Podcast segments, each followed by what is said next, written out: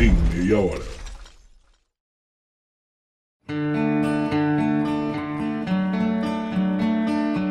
Bom dia, boa tarde, boa noite para você que está me ouvindo agora. Meu nome é Vitor Augusto, professor de Geografia e Atualidades, e nos próximos 30 minutos eu te garanto que você irá entender muito mais sobre os famigerados OVNIs.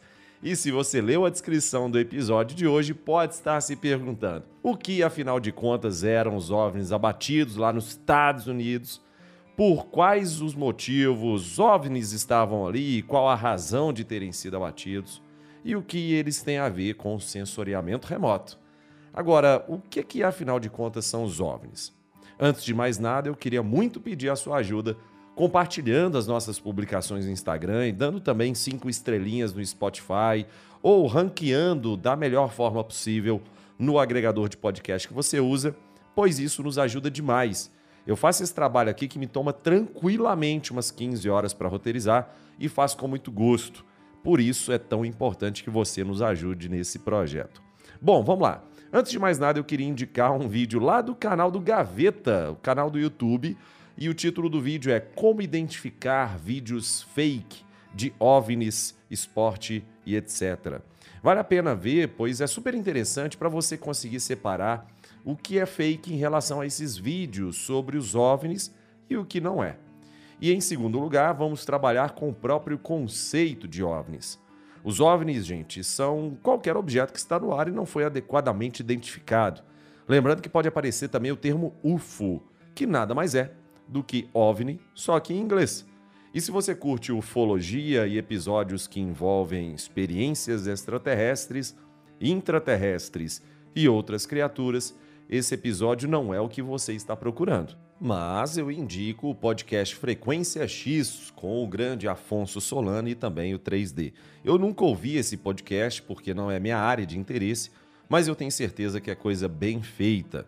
Um pouco mais adiante no episódio de hoje, eu vou chegar no histórico do sensoriamento remoto e te mostrar que tem séculos que as pessoas podem confundir um balão com um disco voador, por exemplo. Já teve até gente que foi internada pela família justamente por ser considerada desorientada em relação a essa situação de ver um OVNI e confundir com disco voador e foi internada em instituição psiquiátrica, inclusive. Mas enfim, essa discussão reacendeu recentemente e tudo começou no final de janeiro, quando um enorme balão chinês que as autoridades de Washington disseram ter propósitos de espionagem foi avistado durante dias e abatido na costa da Carolina do Sul em 4 de fevereiro. E também tem aquela situação do balão ter sobrevoado o estado de Montana. E no estado de Montana ficam também os silos das armas mais poderosas do planeta Terra, que são os mísseis balísticos intercontinentais dos Estados Unidos. Eu ainda vou fazer um episódio sobre mais pesado sobre o Kim Jong-un, mais pesado sobre a Coreia do Norte. Já tem um episódio aqui no Geografia em Meia Hora, de passagem, tá? Mas eu vou voltar a falar sobre isso porque são armas muito poderosas. Os mísseis balísticos intercontinentais praticamente não possuem sistemas de defesa capazes de sustentar e capazes de defender uma nação em relação a esse tipo de armamento. Então, vale muito a pena que a gente adentre mais em relação a isso. E aí entra o eterno choque de narrativas, né? Porque os cientistas chineses dizem que os balões, como por exemplo um que eles lançaram recentemente também em 2019, chamado Cloud Chaser, são fundamentais para ocupar regiões superiores da atmosfera e são balões dirigíveis que podem ser usados para fornecer alertas antecipados de desastres naturais, monitorar a poluição, realizar vigilância aérea.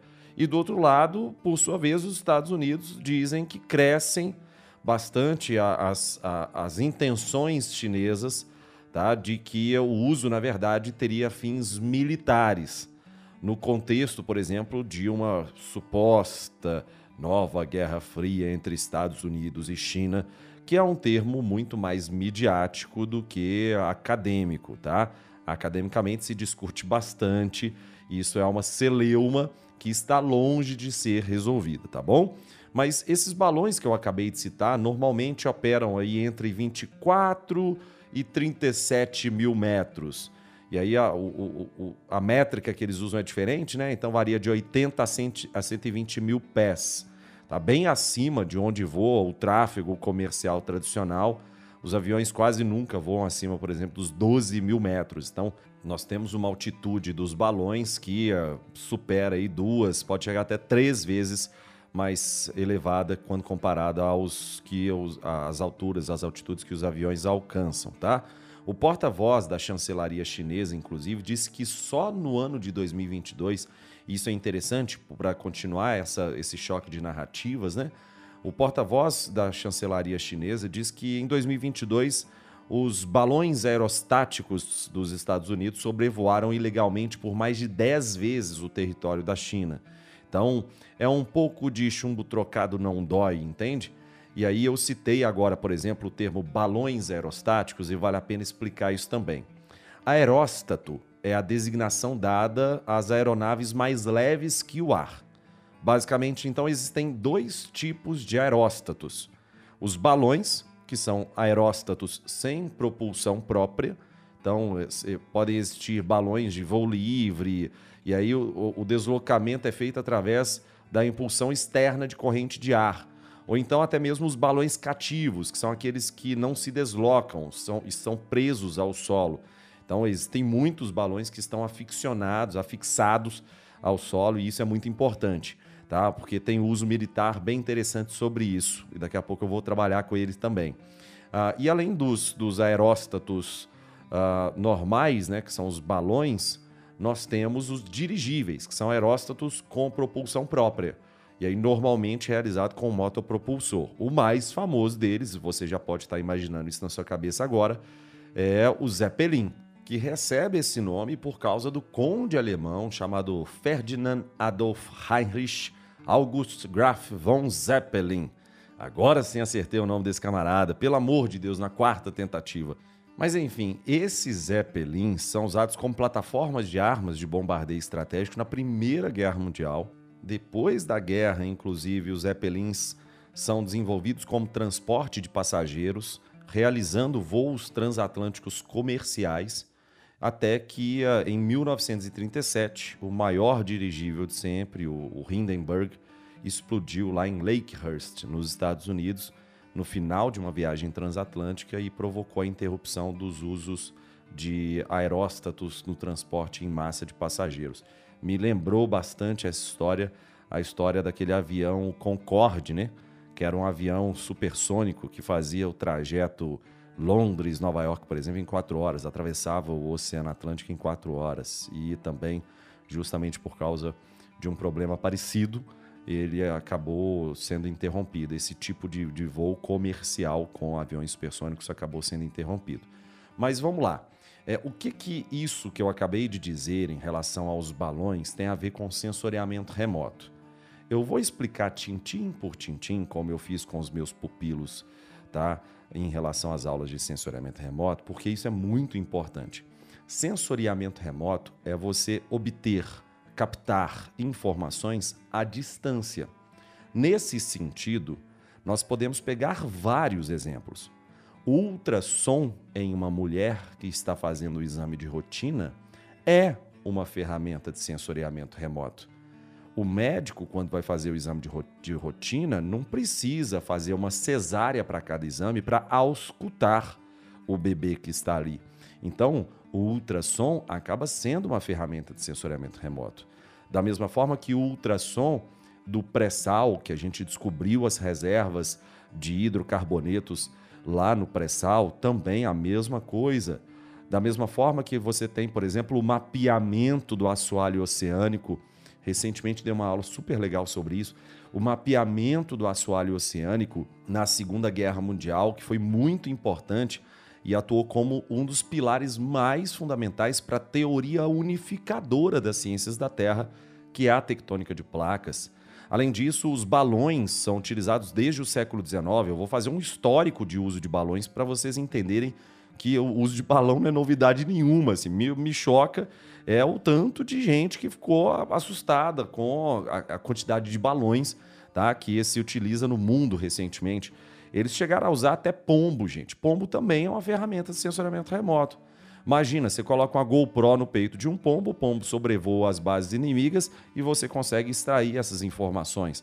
É claro que não era GoPro no passado, mas isso sempre existiu.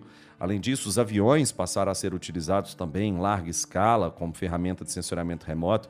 Faz até a gente lembrar do Radan, o Radan e o Radan Brasil, que vão receber atenção aqui do Geografia em Meia Hora. Vai ter um episódio só sobre o Radan e o Radan Brasil, que foram ótimas formas de mapearmos o relevo brasileiro e daí a gente conseguiu entender, compreender melhor o interior do nosso país, com destaque para a região amazônica. Além disso, os próprios satélites também são ferramentas de sensoriamento remoto.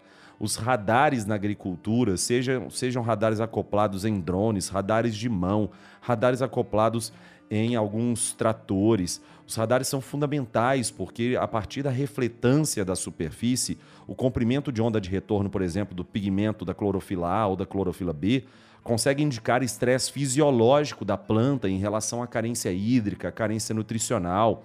E a agricultura de precisão, por exemplo, se vale muito dessa ferramenta que são os radares, e isso também é considerado como estratégia de sensoramento remoto. E é por isso que, com todas essas diversas estratégias que eu contei para vocês, o que, que, a gente pode pensar que é, e que fica muito legal, fica muito bacana? Existem basicamente três níveis de captação, que são três níveis diferentes para você captar essas informações. Nós temos o nível de campo. O nível de campo é aquele em que você está localizado em solo, mas você não precisa encostar para obter aquela informação. É o que eu citei, por exemplo, aqui em relação aos radares acoplados em tratores, radares de mão. Além disso, nós temos o nível aéreo, que são aqueles níveis de captação a partir de drones, a partir de aviões, a partir de pombos, por que não? Além disso, dos próprios balões. E existe o nível orbital, ou seja, aquilo que está em órbita terrestre. E aí nós temos os satélites geoestacionários, os satélites heliosincronais e por aí vai. Então, resumindo, são três diferentes níveis, três diferentes extratos possíveis para obter essas informações: o nível de campo, o nível aéreo e o nível orbital. O curioso é que a principal pergunta que muita gente me fez, principalmente agora, né, em função dessa questão dos OVNIs, é por que que nas últimas décadas os satélites eram o protocolo, o estado da arte da espionagem e agora a galera passou a utilizar balão. Bom, vamos lá. Claro que todas as ferramentas de espionagem têm seus pontos positivos e pontos negativos. Algo que pouca gente sabe é que hoje existem lasers, armas cinéticas que estão sendo inventadas para atingir satélites. E há um ressurgimento do interesse por balões. Eles não oferecem o mesmo nível de vigilância persistente né, que os satélites, mas são mais fáceis de recuperar e muito mais baratos de lançar. Para enviar um satélite ao espaço, você precisa de um lançador espacial, um equipamento que normalmente custa centenas de milhões de dólares. Teve um relatório também muito legal da Força Aérea dos Estados Unidos que deu um ponto bem interessante, uma perspectiva, uma ótica muito legal em relação a isso, porque no relatório eles disseram que os balões também podem varrer mais território de uma altitude mais baixa e passar mais tempo sobre uma determinada área, porque se movem mais lentamente que os satélites. E aí, vale até lembrar que, inclusive, eu vou fazer um episódio aqui do Geografia em Meia Hora sobre isso, sobre a diferença dos satélites, mas existem satélites heliosincronais e satélites geoestacionários. Existem satélites que só vão passar novamente por aquele determinado ponto tá, na órbita terrestre e na superfície daqui a 20 dias, daqui a 21 dias. Então, ah, por esse sentido, os balões seriam bastante interessantes, sim, tá? Outro ponto bastante interessante que eu acho que nesse você, ouvinte, tem que focar bastante, tá? Eu quero que você preste bastante atenção, porque não é algo simples de ser entendido, mas é muito bacana. Uma perspectiva que a gente pode ter é que a China tem acesso a uma tecnologia avançadíssima. São dois países que têm hoje pioneirismo tecnológico e estão tensionando muito a fronteira tecnológica no planeta. É China e Estados Unidos. É claro que eu estou falando isso em uma segmentação mais ampla, tá? E se a gente pegar alguns ramos da economia tem alguns países que se destacam. Então, alguns ramos, a Alemanha se destaca, a Coreia do Sul se destaca, o Japão, enfim, a França. Mas o que eu estou querendo dizer aqui é, pensando na fronteira tecnológica ampla, pensando na fronteira tecnológica como um todo, existem dois países que estão dando passos adiante e estão tensionando essa fronteira para frente, tá? Então, a China e os Estados Unidos. Então, a, a gente pode pensar que a China efetivamente tem acesso a tecnologias extremamente avançadas. E, portanto, qualquer balão espião chinês provavelmente vai ter um valor simbólico maior do que efetivo. Então, quando a China lança um balão os chineses são capazes de enviar algo muito mais qualificado tecnologicamente, mas eles estão lançando um balão.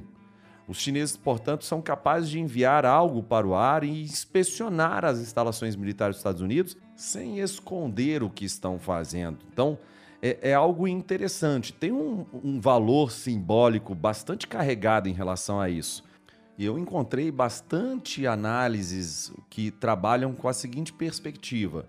Os chineses estão fazendo isso agora porque, por décadas, os Estados Unidos enviaram aviões espiões ao longo da costa chinesa e, às vezes, inclusive, sobre o espaço aéreo chinês para monitorar os chineses de maneira que eles não podiam fazer um contragolpe, uma retaliação. Mas agora eles podem, então eles fazem é muito improvável que os chineses não esperassem ser pegos. Ser pego provavelmente, inclusive, era o objetivo com dois resultados em mente. A primeira razão pela qual o balão foi lançado é constranger os Estados Unidos. Ainda melhor se capturasse alguma inteligência ao longo do caminho ali, ok. Mas o constrangimento de você ter um balão chinês passando por todo o território americano é um contragolpe interessante é difícil imaginar como eles poderiam ter pensado que não seria detectado. É claro que seria detectado. O espaço aéreo americano é estudado de perto pelas autoridades da aviação civil dos Estados Unidos, pela Força Aérea dos Estados Unidos, pela Força Espacial dos Estados Unidos, pelas redes meteorológicas. É um espaço aéreo extremamente escrutinado. E tem um ponto legal também, que, que eu achei muito interessante, é uma perspectiva sobre o quão apurados os radares que vão identificar isso são.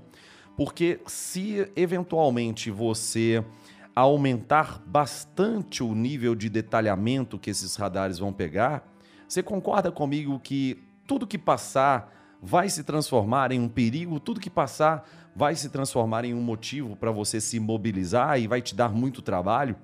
Então, é, é, por isso que vários desses balões passam desapercebidos também, tá? Então, do, no sentido técnico, da, dessa questão da análise do espaço aéreo, é bem interessante pensar essa, essa análise que eu acabei de mostrar para vocês, tá? E aí a segunda razão é tornar os Estados Unidos cientes do fato de que a China tem mantido secretamente sua tecnologia e a replicado. Isso porque, como eu vou mostrar daqui a, daqui a pouco para você, ouvinte, Existe, existem algumas, no plural, incursões americanas com balões também dentro do território do leste europeu, Rússia, antiga União Soviética e também da China, tá bom? E a ideia é que os chineses acabaram entendendo essas tecnologias e não só replicando, como também melhorando, né? Claro, evidente. É, é algo como que. Uh, Qualquer coisa que você pode fazer, podemos fazer melhor. É, é essa noção. É como se fosse uma ponta do iceberg. Eu estou te mostrando o que eu quero, mas o que eu não quero, o que eu tenho guardado aqui na China, é muito mais robusto do que isso. Até porque a China também não ia dar mole de enviar sua ponta de linha tecnológica para o território dos Estados Unidos e oferecer esse tipo de tecnologia de bandeja, tá? Claro que não, evidente. Então, é, é, é interessante pensar que, apesar de ter gerado uma tensão entre os laços de China e Estados Unidos, provavelmente esses OVNIs, esses balões abatidos, acabaram tendo um valor de inteligência bastante limitado em comparação com outros elementos que as forças militares da China têm à sua disposição. A China tem elementos extremamente modernos, de última tecnologia possível para o setor militar. Então, não vão, não vão ser esses balões que vão efetivamente mostrar para os Estados Unidos todo o poderio chinês em relação ao setor militar. Mas vamos lá, vou fazer um giro com vocês dos últimos 300 anos e você vai me dizer se é só a China que usa balão ou não, tá? Os balões são usados em serviços militares há mais tempo do que as forças aéreas como as conhecemos hoje. Então tem muito mais tempo de balão em serviço militar do que avião, claro. Teve até um, um engenheiro sensacional, um engenheiro francês, que é o Jean-Marie Joseph Coutel, tá? fundador do Corpo Aerostático francês, que eh, foi o, o primeiro camarada a desenhar o potencial uso de um balão para observar as posições dos inimigos. Isso eu estou falando do século XVIII. Em junho de 1794, ele sobrevoou a Batalha de Fleurus e, nossa, agora eu detonei nessa pronúncia, tá?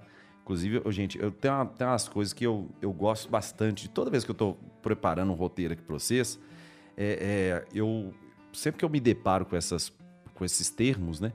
A Batalha de Fleurus, ela pronuncia assim, ó, é, é Fleurus, Fleurus. E aí eu fui lá, é só você digitar, fica uma dica para você aí, ouvinte.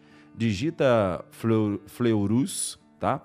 Pronunciation French, porque aí vai ter lá um, um francês pronunciando o termo, né? Então, é, é, enfim, ele colocou lá esse balão no século XVIII, 1794, lá na Batalha de Fleurus, e relatou as posições austríacas deixando cair de seu balão amarrado ao solo algumas mensagens descrevendo os movimentos e posições enquanto era alvejado sem sucesso por artilheiros que ficaram muito surpresos à época, né, pela utilização desse tipo de tecnologia.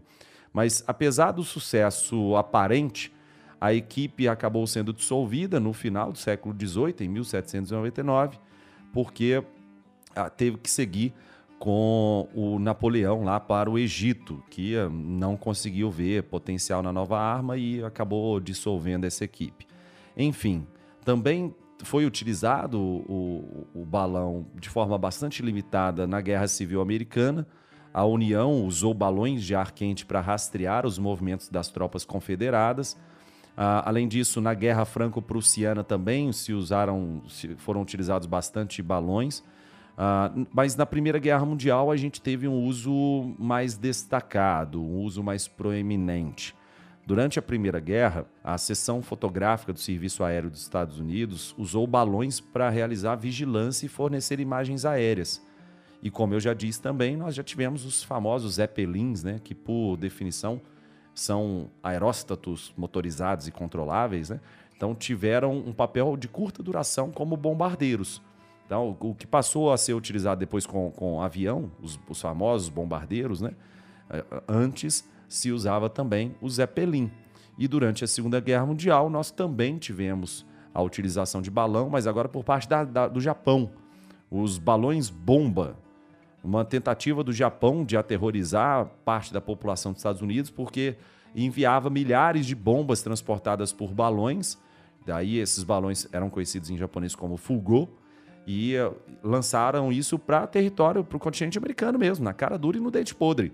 Estima-se que, inclusive, 9 mil desses balões tenham sido lançados pelo Japão na, na, na, Segunda Guerra Mundial, em retaliação ao bombardeio de Tóquio e Nagoya pelos Estados Unidos, né, o, o ataque do Little.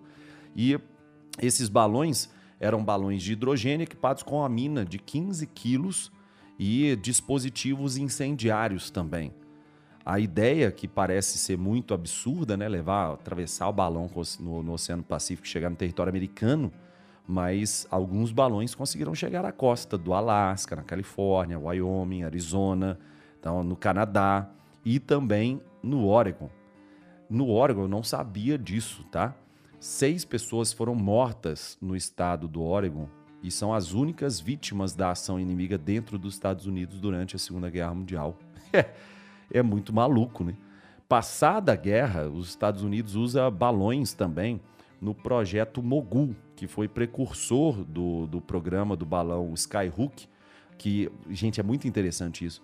Eu ainda vou fazer um Reels no, no meu Instagram, em, em conjunto, né, em, em, parceria com o Instagram do Geografia em Meia Hora, para você ver o que, que era essa loucura. Inclusive já apareceu no filme do Batman, Cavaleiro das Trevas.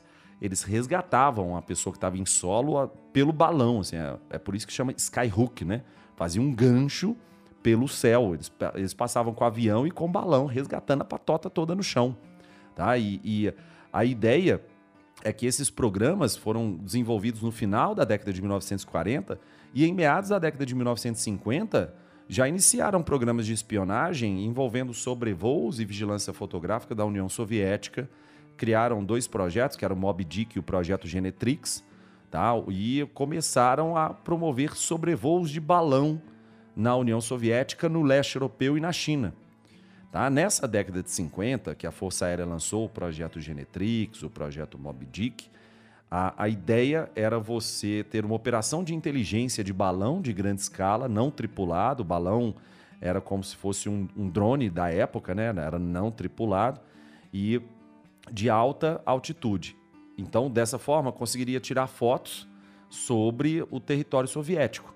Só para ilustrar a quantidade de balões que os Estados Unidos enviou para espionar a União Soviética nesse projeto Genetrix aí, no dia entre o dia, olha só, entre o dia 27 de dezembro de 55, o presidente Eisenhower aprovou o lançamento de balões, né, que iriam sobrevoar o leste europeu, a China e, os, e o, o, a União Soviética.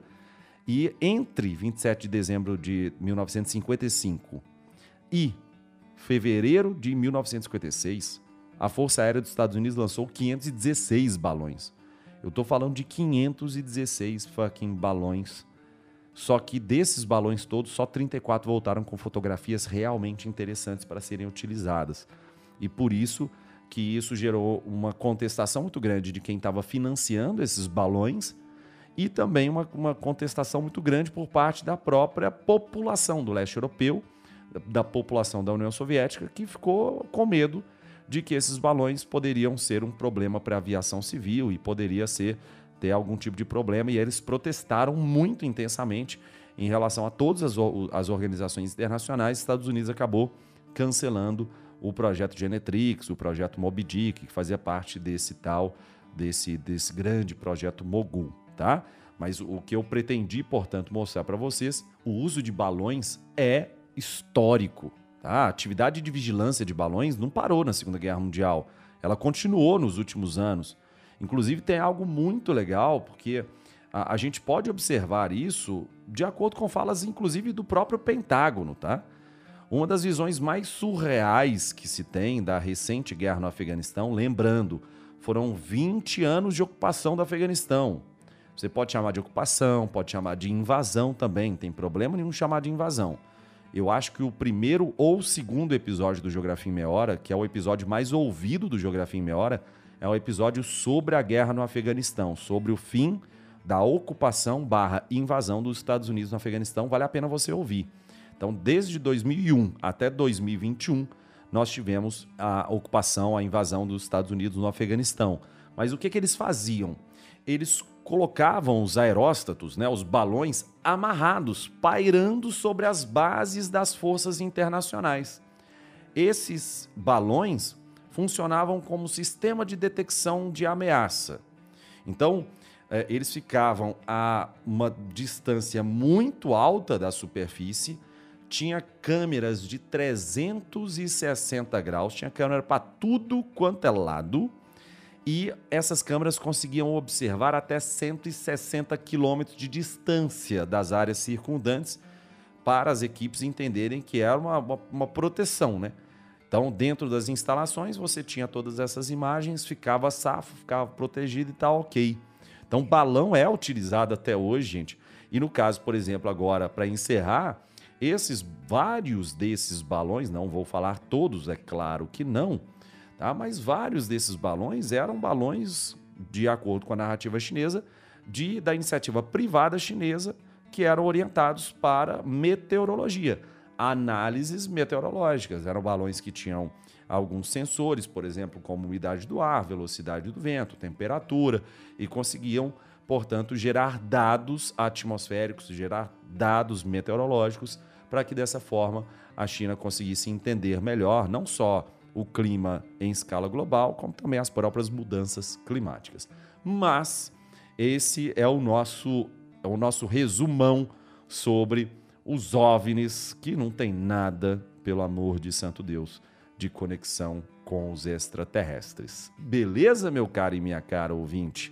Veja bem, eu queria agradecer que você chegou aqui até o final desse episódio de hoje. Muitíssimo obrigado pela sua presença, por você bater o martelo sempre aqui com a gente. Toda segunda-feira tem episódio novo. Um grande beijo no seu coração e até semana que vem, que o episódio tá imperdível. Coisa linda de Deus.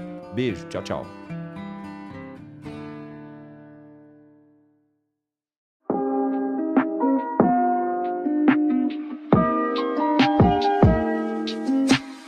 E agora, para você ouvinte que chegou até aqui, eu queria propor uma pausa para te fazer um convite. A gente entende que nesse contexto de pós-verdade, de circulação deliberada de fake news, a divulgação de ciência de forma séria na internet é cada vez mais importante. Por isso, um conjunto de divulgadores científicos se reuniu ao entorno de um selo chamado Science Vlogs Brasil. Nesse conjunto de divulgadores de ciência, eu tenho muito orgulho de fazer parte com um canal chamado Terra Negra, mas juntamente de diversos outros canais, como Manual do Mundo, do Iberê, como Ciência Todo Dia, do Pedro Loss, como o canal do Pirula, o Blablalogia, enfim.